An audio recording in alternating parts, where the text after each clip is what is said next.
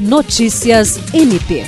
O Ministério Público do Estado do Acre, por meio do Grupo de Trabalho na Defesa dos Direitos das Pessoas com Transtorno Autista, realizou nesta sexta-feira, 7 de outubro, uma visita institucional ao Centro de Atendimento ao Autista, O Mundo Azul. Pelo MPAC estiveram presentes o coordenador do Centro de Apoio Operacional de Defesa da Criança, Adolescente, Educação e Execução de Medidas Socioeducativas, Procurador de Justiça Francisco Maia Guedes, o representante da primeira Promotoria de Justiça Especializada de Defesa da Saúde, Promotor de Justiça Ocimar da Silva Salles Júnior e a coordenadora do Núcleo Permanente de Incentivo à Autocomposição, Promotora de Justiça Diana Soraya Tabalipa Pimentel.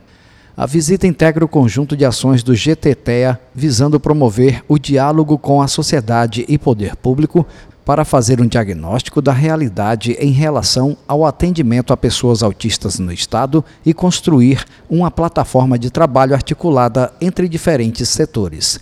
Jean Oliveira, para a Agência de Notícias do Ministério Público do Estado do Acre.